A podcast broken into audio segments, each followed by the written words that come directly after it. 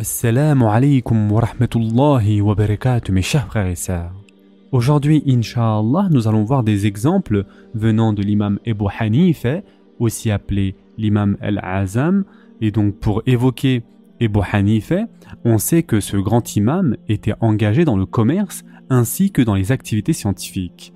Et donc, de ce fait, nous allons parler un peu de la sensibilité de ce grand homme dans la vie commerciale et économique.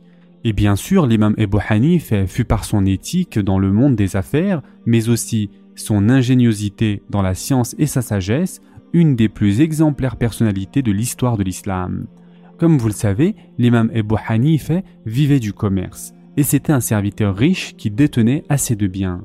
Cependant, comme il était beaucoup plus engagé dans la science, il menait ses activités commerciales par l'intermédiaire de son adjoint, et ne manquait de faire des inspections pour voir si son commerce se faisait selon les règles du halal. Il était tellement sensible à ce sujet qu'un jour, lorsqu'il envoya son partenaire Haus ibn Abdurrahman vendre du tissu, il lui dit Oh Haus, il y a tel et tel défaut sur la marchandise, donc n'oublie pas de le signaler au client et vends-la lui à un tel prix abordable. Haus s'en alla et vendit la marchandise au prix indiqué par l'imam, mais il oublia de montrer les défauts de la marchandise au client. Après avoir été informé de la situation, l'imam Ebu Hanif demanda à House Connais-tu le client qui a acheté la marchandise? Quand House signifia qu'il ne connaissait pas le client, l'imam, par crainte que son gain licite soit entaché, jugea préférable de distribuer la totalité du revenu de la marchandise vendue en guise de charité. Et en effet, il est crucial de faire très attention aux notions du licite et de l'illicite car on sera questionné au jour dernier sur la licéité des biens qu'on aura acquis ici-bas. Cette piété de l'imam Ebu Hanifa apporta encore plus d'abondance et de prospérité à son commerce matériel et spirituel. Et en effet, mes chers frères et sœurs, pour ne pas qu'une situation similaire à l'intérêt se produise, l'imam Ebu Hanifa n'essaya même pas un jour de tirer profit de l'ombre de l'arbre de ses créanciers. D'autre part, une des plus importantes erreurs rencontrées dans la vie commerciale d'aujourd'hui est le fait qu'une partie abuse de l'ignorance de la partie interlocutrice. Par exemple, face à un vendeur qui ne connaît pas la valeur réelle d'une marchandise, il faut nécessairement l'en informer. À l'opposé, le fait d'abuser de son ignorance, son inexpérience et sa candeur est synonyme d'une tromperie, d'une malhonnêteté. Et malheureusement, mes chers frères et sœurs, n'est-il pas vrai que les plus grands malhonnêtes sont dans les pays musulmans? Vous pouvez y aller dans n'importe quel pays musulman, que ce soit en Égypte, en Algérie, en Tunisie, au Maroc, en Turquie, au Pakistan, il y aura toujours ce type de vendeur malhonnête qui, lorsqu'il saura que vous venez de l'étranger et que justement vous êtes ignorant concernant les prix pratiqués dans ce pays, il va essayer de vous faire payer le plein but, et peut-être dix fois le prix de la marchandise initiale.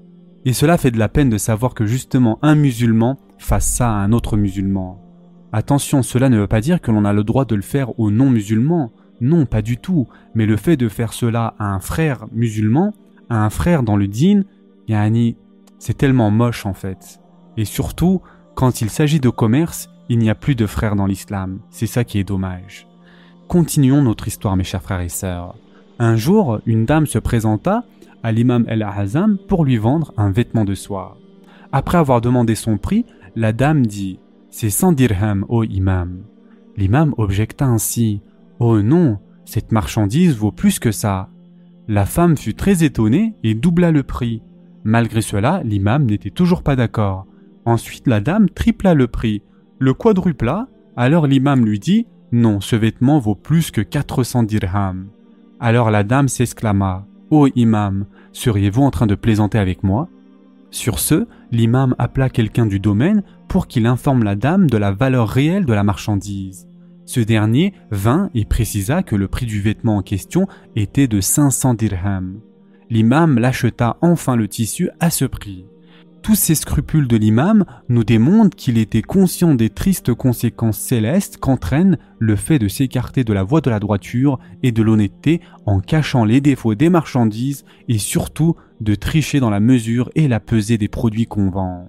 Cette extraordinaire et exceptionnelle sensibilité de l'imam Ebu Hanifa est un exemple des efforts qu'il menait pour suivre la voie du noble prophète sallallahu alayhi wa sallam et celle de ses distingués compagnons anhum.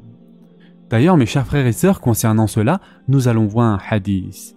Jarir ibn Abdullah, an, un des compagnons, voulait acheter un cheval. Le vendeur demanda 500 dirhams pour le cheval qu'il avait choisi. Mais Jarir an signifia au vendeur qu'il pouvait payer 600 dirhams, voire même aller jusqu'à payer 800 dirhams pour le cheval en question. En effet, le vendeur lui-même ne savait pas que ce cheval pouvait être vendu à un prix beaucoup plus élevé. Le vendeur demanda alors à Jarir an Pourquoi as-tu augmenté le prix du cheval jusqu'à 800 alors que tu pouvais l'acheter à 500 dirhams? Alors Jarir an lui fit cette réponse Nous avons promis à l'envoyé d'Allah sallallahu de ne jamais tricher dans les échanges commerciaux. Par conséquent, nous devons faire très très attention à toute activité commerciale afin de distinguer les notions du licite et l'illicite. Et en effet, cela nous montre que l'attitude qui se conforme à dire que tout ce que je peux soutirer du client est synonyme de bénéfice n'est pas le cas dans l'islam. Un tel comportement ne nous profitera en rien et bien au contraire, cela n'aura pas d'autre conséquence que de voir s'abattre sur nous dans l'au-delà un grand malheur. Et on va terminer sur ça. Un jour, Omar ibn al-Hattab a dit Ne regardez pas la prière ou le jeûne d'une personne, mais regardez plutôt s'il dit la vérité quand il parle, s'il préserve le dépôt qu'on lui a confié, fait-il attention dans ses affaires de ce bas monde et ce qui est licite et illicite. Et subhanallah, n'est-il pas vrai, mes chers frères et sœurs, que nombreux sont les personnes qui prient, qui jeûnent, qui font vraiment tout ce qui est nécessaire pour être sur le droit chemin.